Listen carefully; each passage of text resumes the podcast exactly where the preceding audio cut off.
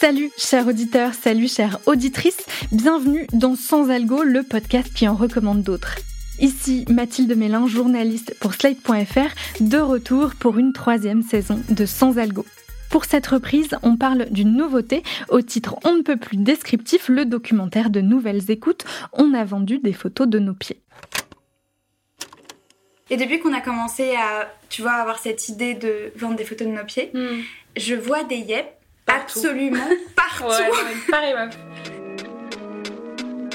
Pour mieux comprendre comment fonctionne le business des photos de pied, on a fait nos recherches. Quand on tape, Comment vendre des photos de ses pieds sur Internet les premiers sites qui ressortent sont Mime et OnlyFans. OnlyFans est une énorme entreprise basée à Londres. Créée en 2016, elle est l'une des premières à permettre aux créateurs d'accéder à une rémunération de leur communauté. En 2021, post-Covid, on comptait 2,1 millions de créatrices et créateurs, et son revenu global équivalait à 432 millions de dollars, soit presque 7 fois plus que l'année précédente. Version française, on découvre l'entreprise Mime, plus récente et plus petite. Lancée en 2019 par deux Lyonnais, elle regroupe environ 350 000 créatrices et créateurs de contenu et elle a généré un chiffre d'affaires de 60 millions d'euros en 2021. Dans ce podcast en 5 épisodes, les journalistes Angèle Marais et Jennifer Arduin enquêtent pour savoir si la légende urbaine dit vrai et si on peut vraiment devenir riche en vendant des photos de ses pieds sur Internet. Angèle et Jennifer se créent deux faux profils et explorent les différentes plateformes pour vendre des photos de leurs pieds.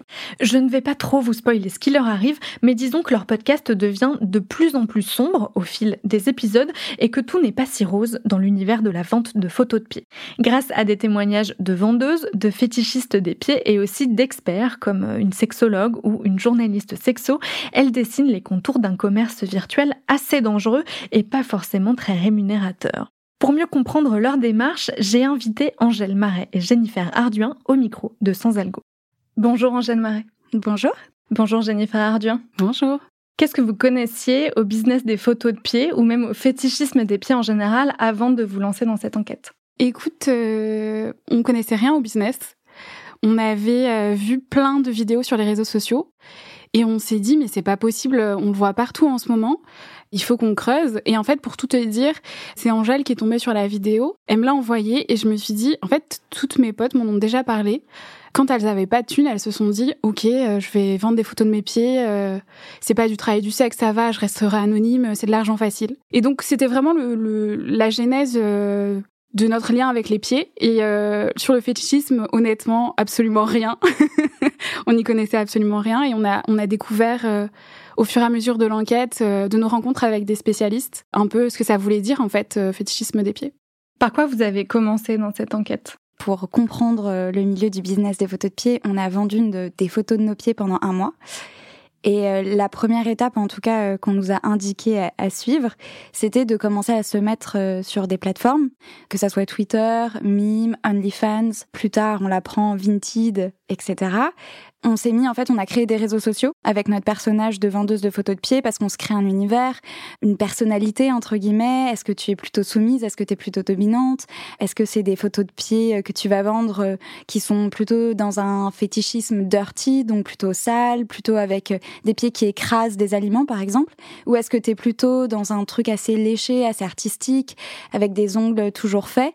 Et puis on a commencé à parler avec le plus de potentiels clients possible parce que c'est ça la réalité du business. On va écouter un extrait de l'épisode 2, une séquence euh, que moi j'appelle journal de bord, où vous débriefez de vos aventures respectives.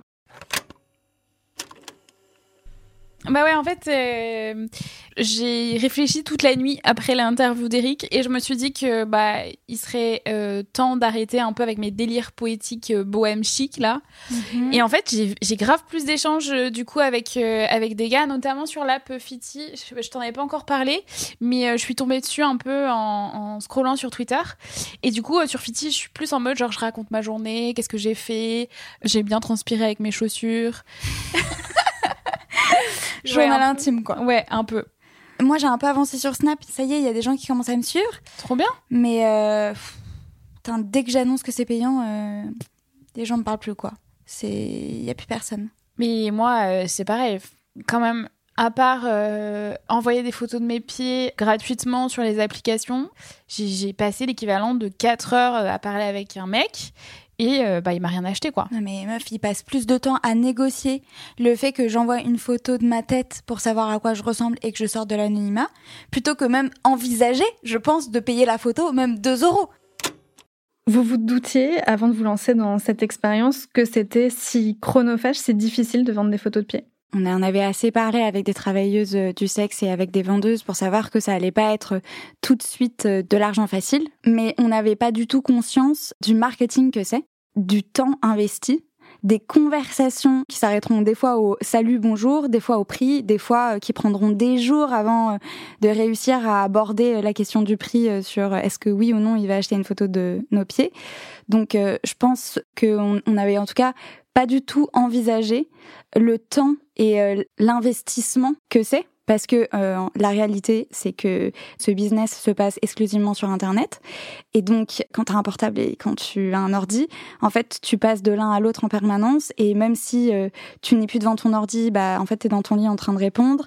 Tu es en train de boire un verre avec des collègues et tu réponds aux messages. En fait, il faut que tu sois tout le temps, tout le temps, tout le temps disponible.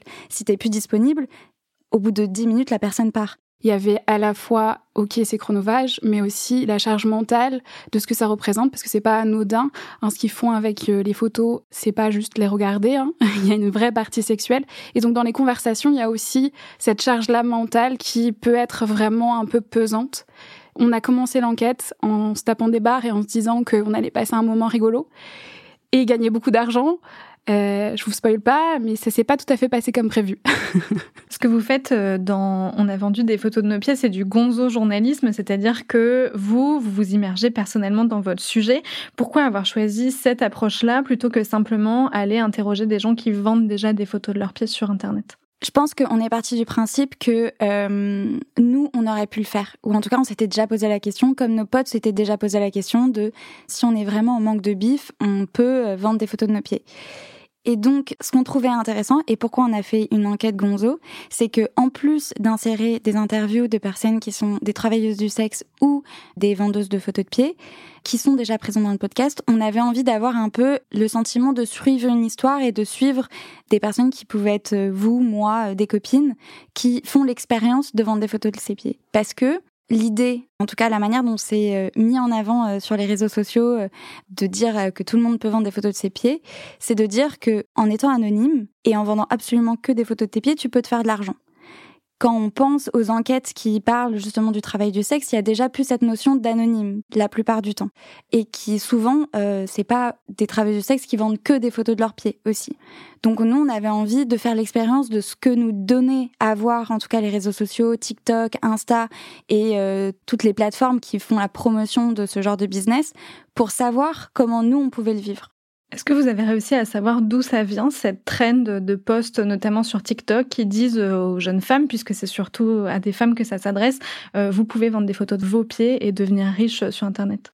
Oui, en fait, derrière ces vidéos, c'est simplement euh, des hommes en général qui ont des sites sur lesquels ils t'incitent à vendre des photos de tes pieds. Et évidemment, ces sites sont payants. Et en fait, c'est juste une publicité pour eux, pour faire la promotion de leur site en ligne et attirer ces jeunes filles qui se disent que c'est de l'argent facile. Et après, si au bout de trois jours, elles se rendent compte qu'en fait, il y a que des robots ou que ce site ne marche pas très bien, elles ont déjà payé leur abonnement et eux, ils ont fait leur argent. Assez rapidement dans le documentaire, vous soulevez le sujet des arnaques en ligne. Vous avez même une interview avec un arnaqueur.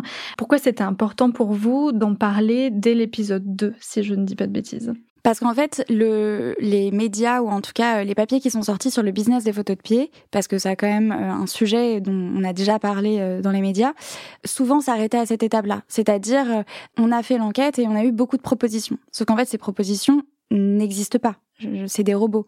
Et donc le dire et en tout cas euh, assez rapidement aller vers l'idée que il fallait passer euh, cette étape-là où on te propose oui entre 800 euh, et 1000 balles souvent de sugar baby ou de photos de pied avec un espèce de packaging de 8 photos de pied pour 800 euros. Et bah c'est des arnaques et donc le fait de le dire et que de le mettre aussitôt dans l'épisode, c'était aussi pour prévenir de celles et ceux qui se lancent de bien faire attention pour ne pas se faire arnaquer quoi. À partir de la fin de l'épisode 3, euh, vous avez un hater, quelqu'un qui vient commenter vos publications pour vous dire que vendre des photos de vos pieds, c'est pas bien et que vous profitez de la, je mets des très gros guillemets, misère sexuelle euh, des hommes. Est-ce que vous pouvez nous expliquer ce que c'est déjà la misère sexuelle? En fait, la misère sexuelle, c'est un argument euh, misogyne qui voudrait dire que les femmes doivent de la sexualité aux hommes et que donc les hommes qui n'ont pas accès à la sexualité sont en misère une misère qui leur est imposée. Et donc, dans ces théories-là, la misère sexuelle pourrait légitimer d'avoir des comportements violents, euh, misogynes et la plupart du temps euh, dangereux. C'est une notion à laquelle vous laissez une grande place et que vous questionnez beaucoup dans le quatrième épisode de la série. On va écouter un extrait. Cette idée de la misère sexuelle des hommes, on l'a entendue tellement de fois, aussi bien sur Internet que dans la vie hors ligne, que c'est devenu comme une espèce de vérité naturelle indiscutable. De ces prétendues vérités naturelles qui servent en fait à justifier toutes sortes de violences, d'oppression et d'injustice. Bah ouais, c'est vrai quoi. S'ils avaient une copine, euh, ils n'auraient peut-être pas besoin de discuter avec nous. S'ils pouvaient avoir les rapports sexuels qu'ils désiraient, alors ils ne se contenteraient pas d'une simple photo, non? Et puis en vrai, avec ces photos, est-ce qu'on leur faisait pas un peu miroiter ce qu'ils ne pourraient jamais avoir dans la vie réelle? Est-ce que le monde virtuel les tenait en otage? Est-ce que nous les tenions en otage? Et si notre éditeur avait raison? Et si en fin de compte, on était en train de participer à un système toxique et pernicieux? Est-ce que vous vous attendiez à vous poser toutes ces questions quand vous avez commencé votre enquête? Non, on on s'attendait pas du tout euh, à se retrouver là où on s'est retrouvé. On, je vous spoil pas, mais il s'est passé plein de choses et euh, on a un peu basculé dans un univers auquel euh, on ne s'attendait pas. En fait, il y a vraiment eu un basculement au milieu de l'enquête et on s'est rendu compte que, évidemment, on savait qu'Internet c'était pas tout rose, mais on ne se rendait pas compte à quel point être une femme sur Internet et encore plus être une femme qui faisait du travail du sexe sur Internet pouvait être aussi difficile. Bon, évidemment, on a fait l'expérience pendant un mois, donc ça n'a rien à voir avec ce que d'autres travailleurs du sexe peuvent vivre sur Internet. Après, on a l'habitude de travailler sur euh, ce genre de sujet, sur les cyberviolences, mais de les vivre en direct et d'en faire l'expérience, on s'y attendait pas à ce point-là. Comment ça s'est passé euh, concrètement, euh, l'enquête puis la production du podcast? Est-ce que ce qu'on entend, c'est à peu près l'ordre dans lequel vous avez vécu les choses? Honnêtement, oui. Ça, en fait, euh, l'idée du podcast, c'était vraiment d'être en immersion avec nous et d'accompagner nos découvertes. Et donc pour ça, on a mis notre Zoom dans notre sac et pendant un mois, on s'est enregistré en se marrant, en étant stressé, en rencontrant des clients. On a voulu vraiment avoir un journal de bord de notre euh, notre aventure et ensuite on a créé notre récit autour de ça. Donc vous allez vraiment être embarqué avec nous et suivre euh, comme nous euh, les découvertes qu'on a pu faire et être aussi étonné que nous, on espère, des découvertes qu'on a pu faire. Comment vous avez articulé la partie euh, journal de bord où on vous entend euh, vivre les différentes étapes de cette expérience et la partie euh, interview ou bien réponse d'experts qui viennent éclairer un point ou une notion en particulier? En fait, pendant un mois, on s'est vraiment immergé dans le business des photos de pied et on faisait l'enquête en même temps. C'est-à-dire qu'on alliait les moments où euh, on parlait à nos clients, les moments où on faisait les interviews, les moments où on allait en librairie pour mieux comprendre le fétichisme, par exemple. Et c'est l'articulation qu'on entend dans le podcast. En fait, c'est la manière dont on a vécu l'enquête. Et c'est pour ça, je pense que il y a cet étonnement. C'est parce que on se laisse surprendre par le réel et par notre enquête. Il y a plein de moments euh, un peu journal de bord dans l'enquête. Et il y a une autre chose aussi qui me semble importante en termes de réalisation, c'est qu'on a voulu, et en tout cas c'est vraiment euh, conscient, bien marquer que c'était un monde virtuel et qu'il existait deux mondes, en fait, deux univers, l'univers hors ligne et l'univers en ligne et que pour conscientiser que c'était deux mondes différents, on a fait un travail avec beaucoup de vocaux, beaucoup de voix robotiques, de voix Google, et euh, ça ancre, selon nous, encore plus l'idée que c'est une enquête qui est faite sur le monde digital et qui va dans les recoins les moins glorieux aussi de l'Internet qu'on voit pas. Vous avez interrogé euh, plein de sources pour ce podcast. Il y a des fétichistes des pieds, des travailleuses du sexe, des vendeuses de photos de pieds, des expertes, vos proches et même un arnaqueur en ligne. Laquelle de ces sources a été la plus difficile à interroger et pourquoi? En fait, pendant l'enquête, on, arrive à interviewer un de nos clients qu'on a rencontré en vrai dans un hôtel un matin avec deux tasses de café. Je trouve qu'il déconstruit un peu les préjugés qu'on pourrait avoir sur euh, les acheteurs de photos de pied.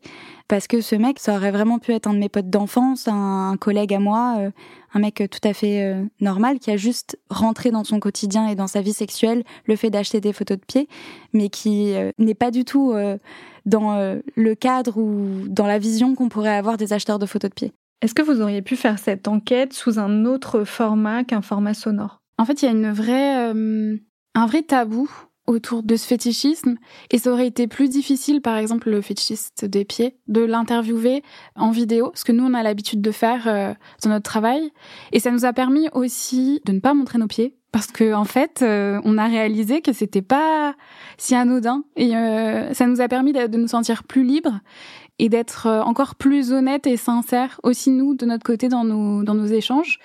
Et je pense que euh, aussi certaines travails du sexe, on a eu certains témoignages euh, sous couvert d'anonymat. Donc je pense qu'en fait ça a simplifié la parole j'ai le sentiment, euh, après avoir écouté votre euh, podcast et avoir lu un papier qui est paru sur Slate il y a quelques jours sur pourquoi la Gen Z ne montre plus ses pieds, ne met plus de chaussures ouvertes, euh, j'ai le sentiment que toute cette histoire, à la fois de photos de pieds, de fétichisme des pieds et de, de rapport à l'intime lié aux pieds, c'est quelque chose qui touche beaucoup les jeunes, en fait. Beaucoup plus que nous qui sommes vingtenaires, trentenaires ou nos parents, nos grands-parents. Est-ce que c'est vrai? Est-ce que vous avez le sentiment que le pied est en train de devenir une partie intime du corps Le fétichisme des pieds, il a toujours existé. C'est pas nouveau. C'est juste qu'on en parle plus. Et que euh, justement la promotion de la vente de photos de pieds a fait qu'on a l'impression que c'est vachement plus présent dans notre quotidien.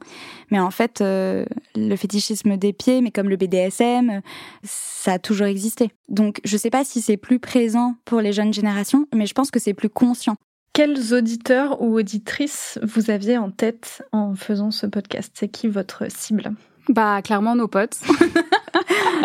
non, mais en fait, euh, on a l'habitude de parler euh, bah, à notre génération. Donc, euh, on avait aussi envie de, enfin, on avait surtout envie de parler aux gens qui s'étaient déjà posé la question et qui avaient jamais osé sauter le pas, de le faire pour eux et qui rigolent avec nous. Et puis après, on, a eu une deuxième cible en faisant l'enquête euh, plus en profondeur, donc les, jeunes personnes qui se posaient la question.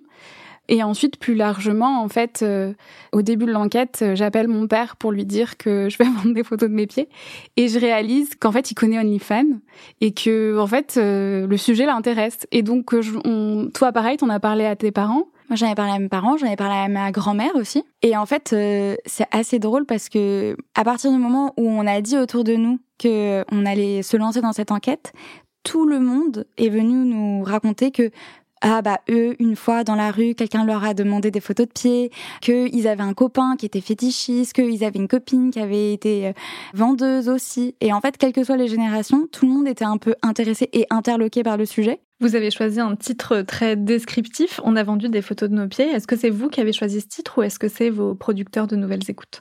Je crois que c'est le premier titre qu'on a écrit euh, directement quand on a parlé du projet à Nouvelles Écoutes. On avait assez conscience que, en fait, fallait qu'on fasse un titre euh, qui soit euh, brut et qui soit démonstratif de ce qu'on allait faire. On a essayé de trouver un autre titre à un moment donné parce que ça a été des questions qui sont arrivées dans les discussions. Et en fait, euh, on a vendu des photos de nos pieds. Ça fonctionne même quand on présente le projet auprès de gens qui ne le connaissent pas. Ça dit l'immersion, ça dit le sujet et ça dit le côté un peu brut de ce qu'on présente. Quelle a été la place de Nouvelles Écoutes dans la production de ce podcast? À quelles étapes ils vous ont accompagné bah, Dès le début, en fait, nous, c'est notre premier podcast. Et euh, ils ont été super parce que ils nous ont donné beaucoup de liberté, mais en même temps, ils nous ont aussi apporter euh, la technicité, bah, le matériel déjà de base, et aussi euh, nous aider, une fois qu'on avait tout ce matériel, à créer l'histoire et à rendre ça intelligible. Et aussi, on a travaillé euh, avec un réalisateur qui nous a aussi beaucoup aidé. Ils ont été là à tous les moments de doute et tous les moments de rigolade. Donc, ça a été vraiment la troisième personne qui était avec nous au quotidien. Merci beaucoup, Angèle Marais. Merci. Et merci beaucoup, Jennifer Arduin. Merci. Après avoir écouté le podcast en entier, deux fois même, j'ai envie de vous le conseiller parce qu'il dit beaucoup de choses de notre société et de notre usage d'Internet. Il questionne aussi notre rapport à l'intimité et au travail du sexe. Derrière un début de série et un titre qui peuvent paraître un peu naïfs, se cache en fait un documentaire engagé et utile qu'il faudrait faire écouter à toutes les personnes qui disent, un peu en rigolant, qu'elles vont vendre des photos de leurs pieds pour arrondir leur fin de mois. Si cet épisode vous a donné envie d'écouter On a vendu des photos de nos pieds, la série est disponible en intégralité de façon payante sur la chaîne Nouvelles Écoutes Plus sur Apple Podcast et Spotify et tous les épisodes seront publiés gratuitement dans un second temps à raison d'un épisode par semaine à partir du 10 octobre 2023. Merci d'avoir écouté cet épisode de Sans Algo. S'il vous a plu, n'hésitez pas à l'envoyer à vos proches et à nous laisser des étoiles et des commentaires. Moi, je vous dis à dans 15 jours pour une nouvelle reco garantie 100% sans algo. Sans Algo est un podcast de Mathilde Mélin, produit et réalisé par Slate Podcast sous la direction de Christophe Caron. La production éditoriale est assurée par Nina Pareja et le montage par Mona Delahaye.